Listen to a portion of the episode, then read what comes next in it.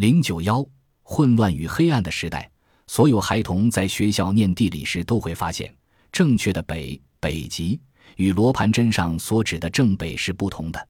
罗盘针上所指的北方为现在的北加拿大位置，离北极约有十一度的偏差。不过，根据最新考古瓷器学的研究，地球的磁铁极性在过去八千万年中倒转了一百七十度。为什么磁性会倒转一百七十度？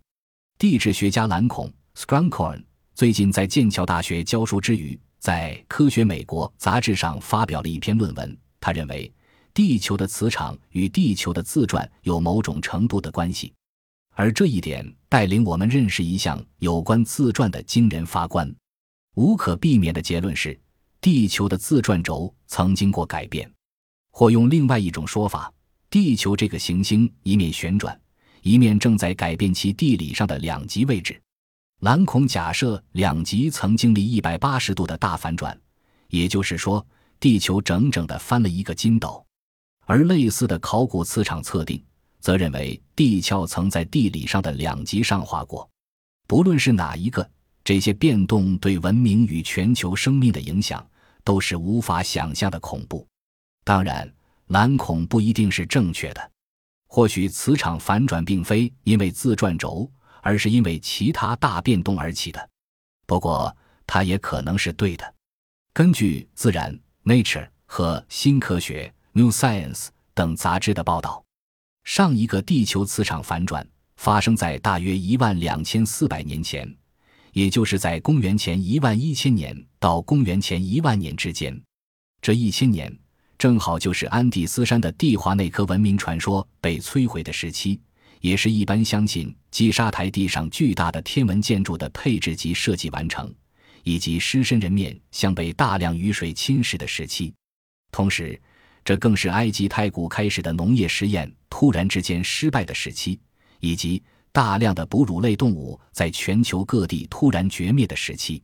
另外，在这个时期中，海面突然上升，飓风一般的暴风刮起，雷雨交加，火山爆发。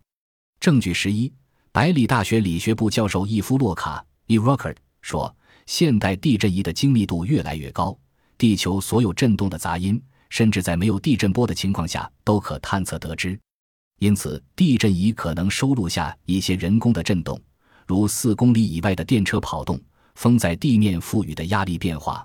或大都市十公里以外发生的事情等，也会记录下大气的动态。有的时候，从地震仪上，我们甚至可以发现远方暴风雨的影响。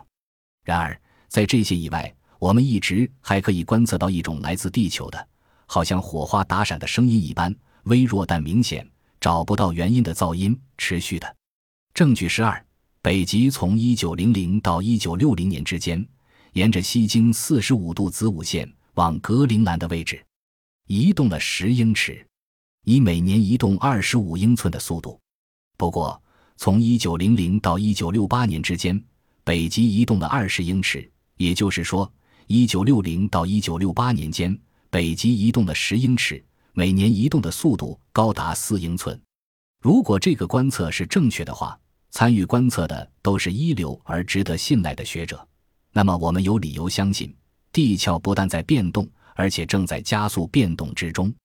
证据十三：今日美国报 （USA Today） 一九九四年十一月二十三日，星期三，第九页与南极大陆的对话。学生与南极科学家通讯。十七岁的芝加哥高三学生伊莎·法顿 （Elizabeth Felton） 明年一月十日将通过南极的卫星直接做遥控广播。法顿将利用美国内政部地质调查部的资料。修正地球地理上的南极位置，并将标识南极点的铜质标记予以移动。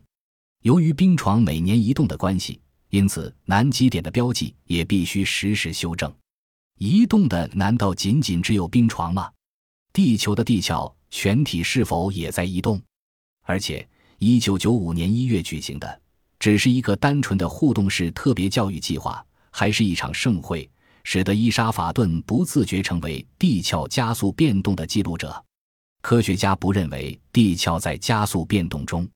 如下一章所示，古代预言与传统信仰之间互相对应的极为紧密。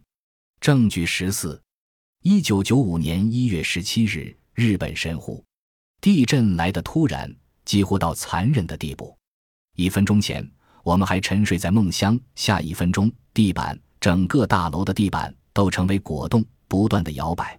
而那种摇摆，并非轻缓的液体震荡式的摇摆，而是嘎哒嘎哒，好像要把心脏摇出来一般，令人忍不住站立发抖的那种摇动。设想你正在全世界最安全的地方——床上，你的床就放在地上，向来你就以为地是最牢靠的基盘、安全的来源。但是在毫无预警之下，世界开始变成一个令人晕眩的大云霄飞车。你想下车，而最令人感到恐怖的，应该是那声音，并不是那种遥远的雷鸣，而是震耳欲聋的怒吼，从各处传来，无所不在。就好像世界末日一样。目击者报告神户大地震的经过。一九九五年一月十八日，伦敦《前卫报》（Guardian） 记者丹尼·凯斯勒 （Dennis Kessler）：神户地震前后二十秒，震度七十二，五千人以上因此丧生。